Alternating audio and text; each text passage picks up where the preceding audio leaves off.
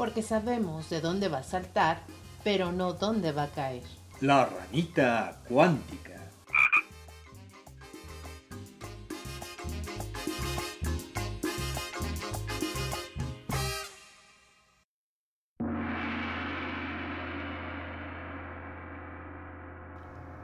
La música siempre nos ha presentado retos que van más allá del simple movernos o el simple tararear. ¿Cuántas cosas hemos hecho a ciertos ritmos? Hoy, la ranita cuántica tratará sobre la música.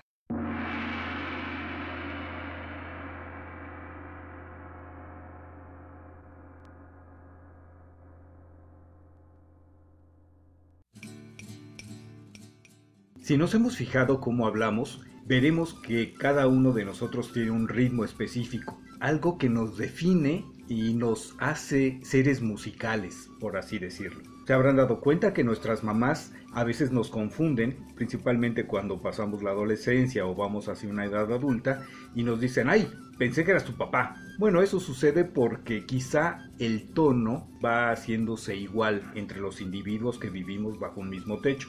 Sin embargo, al poner atención, cada uno va a tener un ritmo o una musicalidad distinta. ¿A qué me refiero? Las palabras van saliendo de nuestra boca con una manera muy especial para cada uno de nosotros. Cuando enfatizamos una letra o una sílaba, cuando enfatizamos un tono y principalmente en los espacios de sonido silencio que vamos utilizando. Y esta manera de hablar tiene que ver mucho con el idioma, es decir, el español tiene un ritmo generalizado pero que cada uno de nosotros vamos a utilizar de una manera muy específica y lo podemos ver por etnias o lo podemos ver por países. No es lo mismo hablar de esta manera que el estar hablando como norteño, como yucateco, como, como nosotros mismos. Ahora bien, estos ritmos crean un vínculo muy especial con este mismo idioma. Lo vamos haciendo nuestro y lo vamos a apreciar más cuando encontramos a alguien que habla muy semejante a nosotros. Lo podemos ver en lo que en algún momento se llamó la tribu urbana. No solamente son el tipo de palabras o la manera de usarlas lo que nos va a hermanar, sino también tonos, ritmos, acentuaciones y en fin, toda esa musicalidad que vamos dando a nuestras formas de hablar. Lo hacemos más notorio cuando intentamos hablar otro idioma. Cuando lo vamos aprendiendo, parece que vamos dando traspiés y parece que nos vamos enlodando y no pueden salir las palabras y todo lo que decimos parece un masacote de sonidos. Pero cuando empezamos a dominarlo, estas palabras van teniendo más sentido, más que nada por la manera en que damos esos ritmos que tiene ese idioma quienes estén estudiando inglés van a entender lo que estoy diciendo, o francés, o portugués, alemán. Y podríamos decir, no, pues es que los alemanes parece que nos están regañando cuando hablan, o que los ingleses parece que se están tragando un perro en reversa. En fin, podemos poner un montón de cosas que vayan a tratar de definir esa musicalidad que entendemos, no todo mundo tiene. En otras palabras, si es cierto, el ser humano es musical no por inspiración, sino porque entiende el ritmo y los sonidos que emite cuando habla.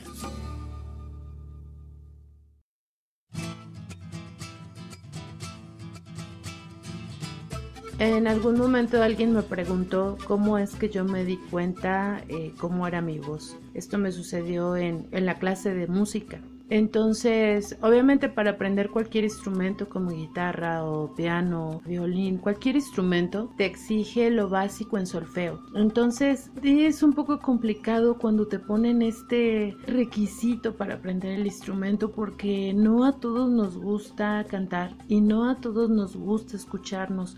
Creo que la parte más complicada justamente de cantar no es la actividad en sí, sino escucharte. Cuando estaba en, la primaria, en el colegio religioso, hay un concurso del himno nacional. Teníamos el famoso maestro, quien era Puato Pablito, muchos lo recordarán, mm, desconozco su apellido. Y nos empezó a ensayar todas las estrofas del himno nacional, pues la verdad que son una obra de arte, una, una representación de nuestro país, de los valores. Es como si en el himno nacional estuviera la misión y la visión de los mexicanos. Es, es bastante bello el, el himno nacional. Y bueno, que cuando tienes nueve años casi todo te impresiona. Y pues ya estamos ahí ensayando, pasamos una primera etapa del concurso, una segunda, una tercera y nos vamos a la final. Fue en Salamanca, Guanajuato, en el auditorio Lázaro Cárdenas, eso sí lo recuerdo.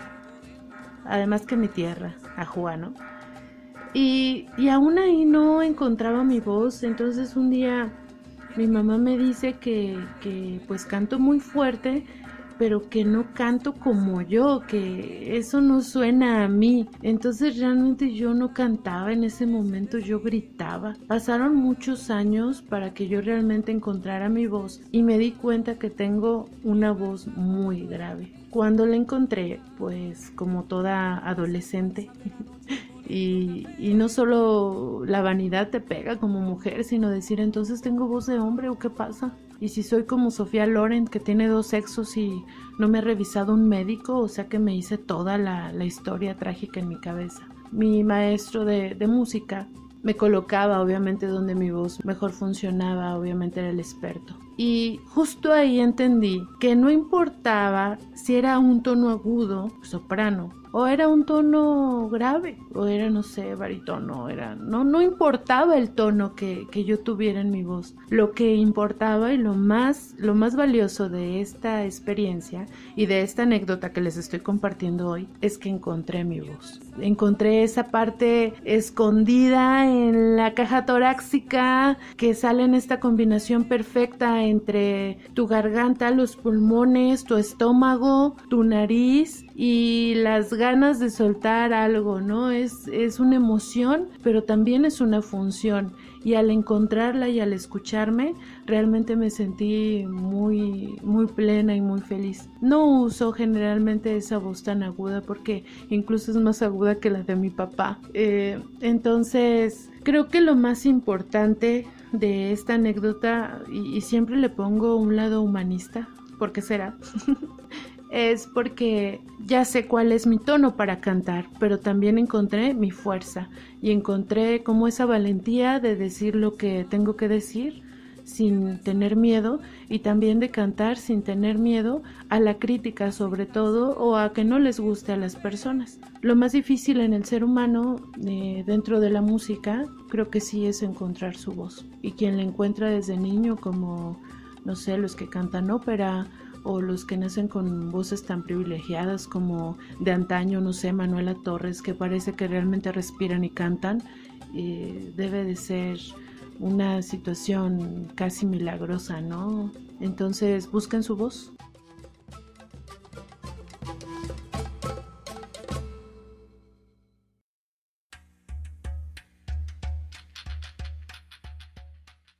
Roberto, en tu intervención de, de, hoy dijiste algo al final y me quedé pensando. ¿Y los arrítmicos entonces qué con ellos? Pues son una manera de, de llamarlos, pero realmente tienen un ritmo que no es típico. Es decir, van a tener que expresar sus palabras de una manera que para nosotros no parece ser normal. Pero las normas son solo eso, algo que una, un grupo grande o pequeño de personas realiza. Lo normal para ellos sería esa arritmia para nosotros esto sería como los cánones de belleza. Vaya, la belleza es lo que para mí es agradable a los ojos, estoy codificando como belleza. Lo que para mí es un ritmo, estoy codificando como eso, como lo que es. Claro, y una cosa es que yo no lo entienda y otra cosa es que no exista o que no sea válido. Bien. Tampoco quiero decir que tengamos la obligación de aprender ese ritmo, porque pues a lo mejor no es tan necesario porque podríamos decodificar desde nuestra perspectiva de ritmo. Bueno, pero entonces esto no nos clasificaría o nos dividiría. Es como cuando vas a una fiesta y al final el DJ o el grupo musical o lo que esté animando la fiesta toca caballo dorado, ¿cómo se llamaba? Payaso de rodeo o las que sean que son como en grupo, como tabla rítmica. Y hay personas que no tienen el ritmo y entonces se quedan ahí pues solo viendo. Claro, y no es porque sea malo, es decir, es como tratar de unificar algo que no puede ser unificado. Pondré el ejemplo clásico. Dentro de las etnias, ¿quiénes son aquellos que tienen más ritmo que los demás? Mm, Los negros. Los africanos, ¿no? Sí, y negros en general. Sí, sí, sí. Sí, decimos, tienen un ritmazo esos cuates, ¿no? Nacieron con la música por dentro, se mueven con cualquier ruido. Pero los blancos también lo tienen, los mestizos también lo tenemos, todo mundo lo tenemos. Pero no somos tan sensibles. Algunas veces, eso ya es otra cuestión. Sí tiene que ver mucho la sensibilidad, aunque yo haya dicho que no la inspiración. Esa era eh, mi afirmación del final. Es más cuestión de entender por qué lo tengo que hacer de esta manera o por qué no. ¿Tendrá que ver o viene de cuna? Puede ser, porque es más sencillo que alguien que está escuchando todo el tiempo que sus papás hacen música, que la aprenda, a que alguien que no los escuchó nunca y tenga que realizar algún, algún tipo de música. Aquí me saltan varias dudas porque me quedo pensando, a mí me enseñó a bailar mi mamá y ese aprendizaje lo reforzó mi abuela, su madre, pero mi papá no sabe bailar. Podríamos verlo como un pequeño tope, pero no interfiere. Y entonces si viene de cuna, también aprendemos a través de, del baile, a través de esta cadencia de movimientos, esta coordinación, este pie-mano, qué música vamos a escuchar, porque obviamente mi mamá pues no ponía una música que no fuera de acuerdo al ritmo que estaba llevando o al compás. Y se dan casualidades también. Ujú. Es decir, de niño, a manera de cierta sorna con algunos de mis tíos, decíamos que un tipo de música era para cierto tipo de gente. Así clasificamos no nada más mis sino todo mundo. Y entonces decíamos, no, sí, pues a ese cuate solo le gusta el chuntata. que es un ritmo de vals. Sí, sí, Tres sí. tiempos. Chuntata, chuntata. Sí, ¿sí? sí.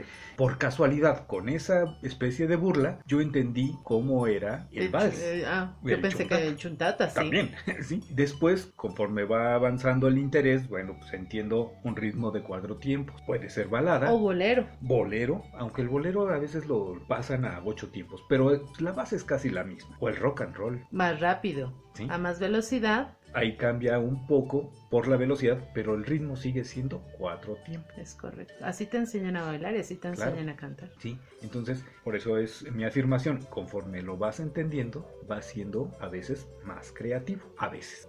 No todo mundo pone tanta atención. Yo, por ejemplo, se me dificulta mucho pensar en que, uy, voy a hacer una canción. No es posible. Aunque entienda el ritmo, pues no le he dado todo el tiempo o toda la atención como para decir, pues sí, me puedo convertir en músico. Hay quienes nacen con una facilidad pasmosa que de cualquier cosa te sacan una canción. Entendieron muy rápido el ritmo y entendieron muy rápido cómo enlazar las palabras a esos ritmos.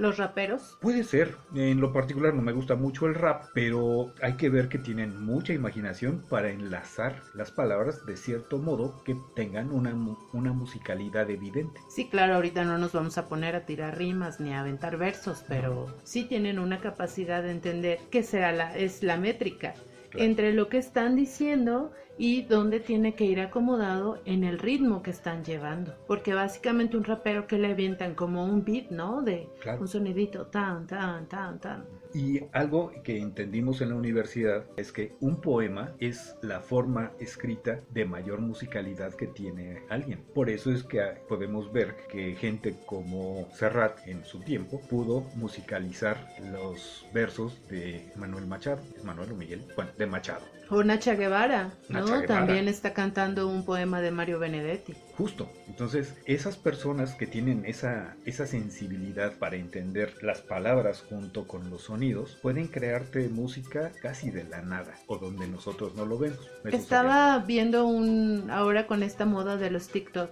y hay una pareja, él está al piano, ella al micrófono solamente y ella hace una lectura del reggaetón en versión poema. Es como, mencióname voces que, que recitaban, por ejemplo, aquí en México, bueno, Paco Stanley, ¿quién más? Era eh, la parte más comercial, pero eh, tenía muy buena, muy buena dicción para decir poemas, ¿no? Manuel Bernal, que era el, Ah, con, con lo del bohemio, ¿no? Sí, de, el brindis del bohemio. El brindis del bohemio, que a las mamás, porque por favor, Sí, creo sí. que a todas les gustaba. Y había otro que incluso sacó discos también, era un actor y era un fabuloso actor de radio, pero te debo el nombre porque ahorita no me acuerdo de él. Eh, el Rochón nunca leyó algún poema, debe de haber sido una experiencia auditiva escucharlo leer algo. Tal vez, no, no tengo referencia de ello, pero tal vez. buscarlo. Bueno, entonces esta chica lee la letra del reggaetón así como si estuviese leyendo un poema. Mm. Y me llamó la atención porque dije que, que estoy escuchando y empezó a leer uno que dice que antes tú me pichabas, ahora yo picheo, pero así, entonces ya al final termina esta letra del reggaetón sin perreo, o sea, lejos del perreo, termina siendo un himno de empoderamiento de una mujer despechada. Dije, ¿qué? Y así como ese, ese reggaetón o esa melodía en específico, así veo que tienen muchos videos. Cualquier cosa que leamos con cierto ritmo y entonación, le vamos a cambiar totalmente el sentido. En parte sí. No quiere decir que hagamos de ello una obra maestra y tengo un ejemplo de ello. Adriana González, una querida compañera de la universidad, tenía una rutina donde recitaba la receta de una gelatina de fresa. Y lo decía de tal manera que de veras parecía que estaba dando toda una, eh, una no, disertación, no, todo el poema en sí.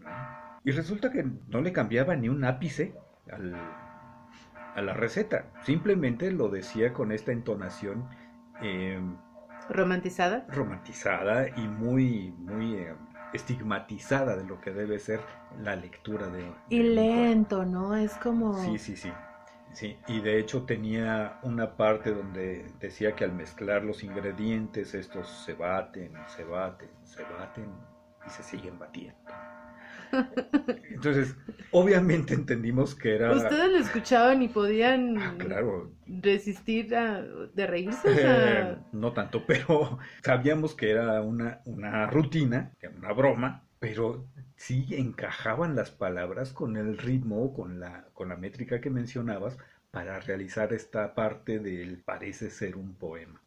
El idioma en sí mismo, o cualquier idioma en sí mismo, trae su musicalidad inserta. Es lo que nos permite crear estas cosas, tanto lo serio, eh, la belleza en sí misma, como la parte contraria que parece una broma, pero que las dos pueden tener una musicalidad bárbara. Mientras te escuchaba pensaba en Joaquín Sabina, sin ser infiel.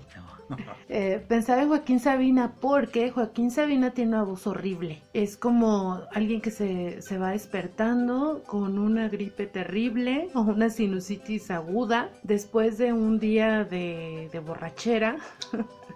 de cruda de cigarro, cruda de alcohol eh, y que además tosió por una hora completa. Entonces Joaquín Sabina realmente tiene voz fea. A mí me encanta, soy soy fan de Joaquín Sabina, de sus canciones, de lo que hace. Pero revisando un poco de que íbamos a hablar en este episodio de, música, me quedé pensando que a él realmente quien le hace a un disco es la banda, los músicos que le acompañan. Él se pone en un escenario con su guitarra como arpegiar. los músicos hacen todo este acompañamiento, es como música de fondo. Y él básicamente lo que hace es leer la canción. Es un tramposo. ¿Por qué me di cuenta? Porque tiene él ya su página oficial porque se ha modernizado un poco y si no él su esposa tal vez. Y entonces hace lectura de sus poemas favoritos. Y creo que al parecer era amigo de Galeano y ha leído algunos textos de Galeano que me parecen bellísimos y ha leído otros poemas y cosas que él mismo escribió. Entonces cuando los lee, los lee en este tono como más rápido, como mira, te cuento, te, te voy a contar esto de Galeano, y te va, y empieza su lectura. Pero cuando más se concentra, cuando más se enternece, cuando más está ahí metido en la emoción de lo que te está compartiendo en, en Instagram, suena como si estuviera cantando a capela. Fue ahí que me di cuenta que ese hombre no canta, recita. De rodillas, por favor, ante Joaquín Sabina. claro. Eh, y bueno, encontró su manera de expresar y eso, y eso creo que es muy digno de, de, admirarse, porque a pesar de no hacer lo que se cree que vende, pues está haciendo una alternativa que también tiene cierta musicalidad. Y bueno, creo que eso podríamos hacerlo cualquiera, pero el chiste es encontrarlo. El ritmo. El ritmo de El ritmo, la, entonación, la métrica. Y creo que Bueno, aquí los que les gusta Joaquín Sabina, eh, a mí también me gusta, no lo estaba atacando, solo que dije cómo, cómo suena. Sí. Sí, sí, sí, absténganse de mensajes de odio, por favor. Creo que encontrar entonces no solo tu voz, como yo lo decía en mi intervención, sino también encontrar el ritmo. Entonces, ¿cuál sería mi ritmo? A mí siempre me dicen, hablas como norteña. Mm, no, no me gusta eso. Bueno, y, y eso no tendría ningún pecado, ningún problema. Toda la vida a mí me dijeron hablas como chilango. Mm, y tengo más de 50 años de no vivir en el Distrito Federal. Pero es, algo se queda. Y principalmente cuando algo nos gusta, consciente o inconscientemente, lo vamos a adquirir. Esta ranita no sería ranita si no tuviera tres cosas que nos siguen faltando. La primera, el dato científico. claro. ¿Cómo es que la música se me pega? Ahorita que dijiste, dicen que hablo como chilango y ya hace más de 50 años que no vivo en, en DF. Y pensé en sábado, Distrito Federal. Ah, claro. ¿De quién? Chava Flores. De Chava Flores. Y este tonito de él, y este sonidito, ¿sabes? Detrás como, como de la radio antigua, este, no sé, es Un gis. un gis, ajá, como el que luego se nos escucha a nosotros. Este, pero de inmediato pensé en, en él. Sí, tuve en mi mente su imagen, este, este sonido de él, y si nos quedamos hablando un poquito más de él, seguramente su repertorio. Nos vamos lejos. Y así yo creo que te impacta la música, ¿no? Y hay cosas Claro. que te gustan y hay cosas que no te gustan. ¿A ti cómo se te pegaron las canciones? Porque hay estas pegajosas que escuches y escuches y escuchas, pero realmente no te gustan. Y hay unas que realmente desde que las escuchas, las tomas y las haces tuyas. Dices, ya, es mi canción. Ahí que me perdone Leodan, porque nunca me gustó y me sé todas sus canciones. Me pasó con el disco del millón. Sí, bueno, Todos los papás tenían uno, era como religión, ¿no? puede ser, sí. O tenían un contrato con la disquera, no sé. Sí, véndanselo a los papás o hijos. Sí. El al papá, regálenle este Regálale, disco. Bueno, yo tengo los oídos muy duros. Por supuesto que me acuerdo de las canciones cuando empiezan a sonar y las puedo seguir. Pero si me preguntan, a ver, eh, ¿cuál canción te gusta? O a ver, canta esta canción, se me olvida. ¿Te bloqueas? Sí, eh, lo mismo me pasa con cuando me dicen, ah, tú sabes hablar inglés, ¿verdad? A ver, dime algo. "Ah, no, no Eso sé". es como cuando venías del bailable y te decían, bailale a tu tía, ándale. Sí. Ay, pues no, No, oiga, ya. señora, cálmese. Sí. Entonces, eh, bueno, eso es problema personal, así que no podría decir a mí cómo se me pegaron esas, esas canciones que a mí me gustan. Una canción que recuerdes que te encanta de tu infancia o que te recuerda tu infancia. Ay, cri cri, auxilio. Eh, la patita, ¿no? Algo así. Eh, y más que nada porque a mí me parece Cri Cri un genio y alguna vez ya me salvó de un examen final. Porque este señor escribía no solamente un género, sino escribía de todos los géneros casi. Entonces tenía polcas, tenía ranchero, tenía balada, tenía un montón de cosas. Y la patita en sí se me grabó de niño porque lo escuché en un bailable. Mm, Y como buen hombre, pues a mí las imágenes pues no me entran por el oído, sino por los ojos. Entonces había algo en el bailable que estaban haciendo los niños de, de esa escuela, que no era mi escuela, no sé por qué fui a otra, y estaban bailando la patita, o estaban representando la patita. ujú. Entonces se me grabó esa canción. Que iba al mercado con rebozo de bolitas Así es. Y sus patitos le reclamaban porque tenían hambre y cosas así, ¿no? y hacían cuaracuacua. Fuera, cuá, cuá. Eh, me acuerdo más que nada de ella por las imágenes del bailable en sí. Ya después puse atención a la letra y después puse atención a la música. Quizás sea ese mi proceso. Yo de mi infancia creo que no podría decir que cri cri porque era más influencia de mis papás. Mm, Era más gusto de ellos y tener el, el disco de acetato por ellos, como por transmitirme eso. Pero una de Cri Cri que me guste, ya siendo adulta, El Negrito Bailarín cantado por Eugenio León, por favor. O por Flavio. Ah, que no lo he escuchado, pero debe de ser esta voz de blues, de jazz, de Sí. eh, este, este sonido de negro, ¿no? De hecho, él la cantaba con la voz de Louis Armstrong. Ujú, Oh, negrito, bailarín. Ajá. De bastón y con bombín, así más o menos. No me Deberíamos de hacer la, las comparaciones o unir. Sería maravilloso esas dos versiones. Eugenia también suena. No, pues eh, Eugenia sí canta, ¿no? La verdad es, es excelente cantando. Estas pistas que vamos sacando, cómo sonaba, qué voz usaba, si es buena o no cantando, aquí podríamos hacer una comparación totalmente o diametralmente opuesta de Eugenia con Joaquín y veríamos que en gustos, pues tenemos una playa de, de, opciones y no por eso demerita el gusto en sí.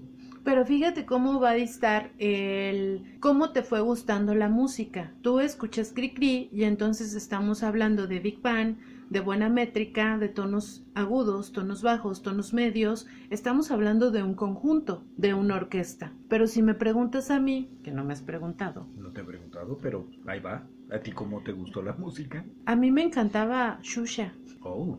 Y, y, sí, tal vez hueca, me parecía muy bonita. Lo era. Y sus canciones me gustaban, pero creo que no era del gusto de muchos, como que era esta, esta rubia hueca a los ojos de muchos. A mí me gustaban sus canciones y bailar y todo esto, ¿no? Y, y lari, lari, lari. Entonces, y también me gustaba cómo hablaba, este tono como así, como sensual. El portugués es así. ¿Sabes? Así como envolvente, como... Mm. Bueno, quizás porque te juntaste con mucha gente adulta y por eso a los adultos en ese momento no nos gustaba tanto Yusha. No, y luego que el disco de Parchís y me parecían pues sí alguna que otra, pero creo que me gustaba más la música de mis papás. Me gustaba la música que le gustaba a mi mamá la música de mi papá sí era más como este rollo de los adultos justo porque estaba entre puro adulto. Bueno, por ahí se escapó un poquito de tu niñez. Mis gustos son así, no sé si los tuyos, tal vez los tuyos están más, más limpios o más, sí, más prolijos a buena música porque los míos están disparados. O sea, si yo escucho un tono parecido a Shusha, con un ritmo así, me va a gustar esa música, aunque sea un reggaetón. Pero también me va a gustar el jazz, pero también me va a gustar escuchar un poco de soul, pero también me va a gustar o sea, escuchar blues, escuchar un montón de cosas diferentes. Mezclado, creo que sin abusar del término, sería ecléctica en la música. Y así son todos los gustos. Realmente no puedo creer en alguien que pueda decir, a mí solo me gusta la música clásica. No, no, no puede ser. Eh, Ni siendo paciente psiquiátrico. No, no, no, porque eh, toda la música te va a llamar la atención. Aunque sea para vituperarla, aunque sea para hablar pestes de ella, si es que no te gusta. Pero también hay que racionar nuestro pensamiento. ¿Por qué me gusta? ¿Por qué no me gusta? Dije racional porque hay que esforzarnos en explicar esas claro, dos Claro, Y si no me gusta nada más porque la imagen del cantante, válido, pero no tiene nada que ver con su música. No. Si no me gusta porque es demasiado ruido, válido, pero qué parte es ruidosa y qué parte no. Y si no me gusta porque ya entendí que su mezcla de instrumentos, eh, la forma en que va insertando los tonos altos con los tonos bajos, y ah, Chihuahua, pues ahí sí ya, ya tienes una razón mucho más válida, pero aún así, si lo entiendes, puedes tener algún punto de referencia para que en algún momento pueda gustarte. O sea, no es flagelarte y decir, no, no voy a escuchar esa música nunca en mi vida. No es posible. Robert, entonces diríamos que la música es un lenguaje universal. Sí. Ay, perdón, me estaba ahogando con el agua. Sí, claro que sí, porque hace un momento pensé en la música oriental. No la entiendo, nunca la he entendido. Y de hecho no he visualizado esta parte que intentaron explicarme de que no son solamente siete u ocho tonos como los tenemos nosotros como referencia, en escala. que son más. Sí. No puede caber en mi pobre mente que haya más tonos que los que ya conocemos. Obviamente hablamos de rasgos culturales, a lo mejor ellos tienen un oído más especializado en ciertos sonidos. O se tomaron la libertad de decir, no, ni más, son más. Y pueden diferenciarlos. Yo no diferencio un la de un sí.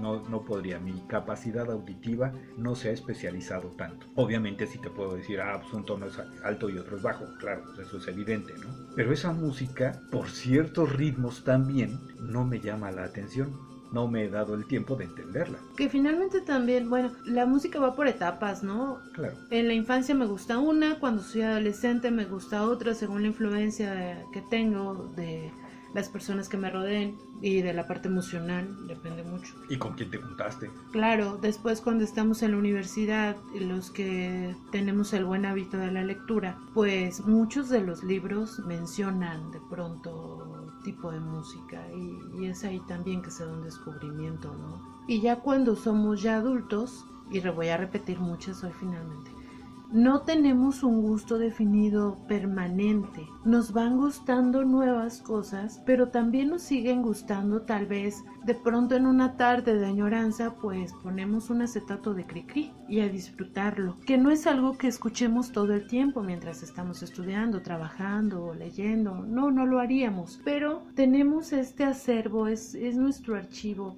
Entonces la música es nuestra vida con ritmo, sonido, Sí, y donde algunas veces nos tomamos la libertad de tomar el instrumento y tocar algo. Tenemos la capacidad de nosotros hacer música con nuestro cuerpo. Claro.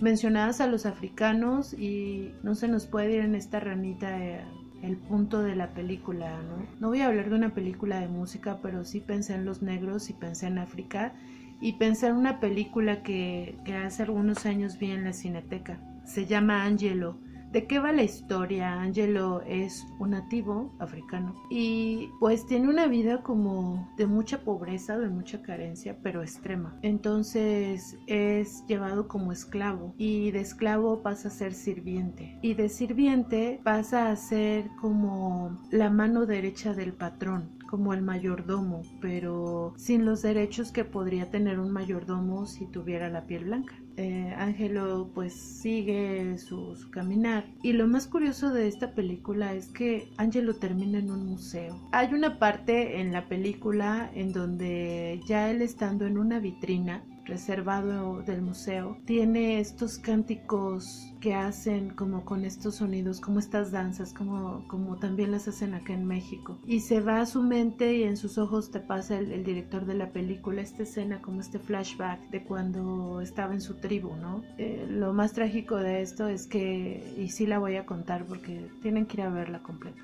con spoilers también. Es que Ángelo pasa de un museo a la casa de unos ricos que lo compran y luego esa casa se incendia y todos podríamos decir ya se va a morir quemado, ¿no? Ya va a quedar en cenizas Ángelo. Pero no, realmente sigue vivo y termina en un bazar. Tiene buena música la película y vemos la película a través de los ojos de, Angelo. Ahorita entre sonidos, entre encontrar la voz, entre identidades, entre todo lo que hablamos, pensaba justo en esta película, justo cómo nos puede ubicar en, en nuestra identidad, porque como que con lo que tú dijiste y con lo que estamos hablando yo en conjunto, creo que la música nos da una identidad, ¿no? Nos hace pertenecer a un grupo, nos hace sentirnos Claro, y no es necesario que nosotros la creemos, sino que podemos adoptar una para hacerla común con alguien más. Actualmente, ¿cuál es tu canción favorita? Uy, no, tengo muchas, pero si tuviera que mencionar una en este momento tendría que ser Hacerte venir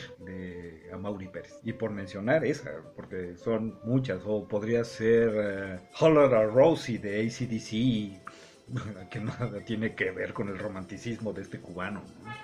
O también podría ser uh, Abilities, que es una instrumental, son un montón. Y también son tan dispares como todo lo que he vivido. Pues bien, recomendaciones. Nunca estén en silencio, siempre tengan música. Muy bien. Averigüen qué les gusta. Y encuentren su voz. Les mandamos besos. Ah, sí, porque acaba de pasar el día del beso. Así es. Queridos batracios, adiós. Adiós.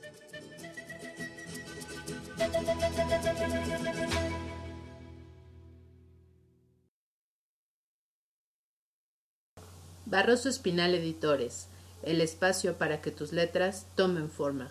Visita nuestra página de Facebook.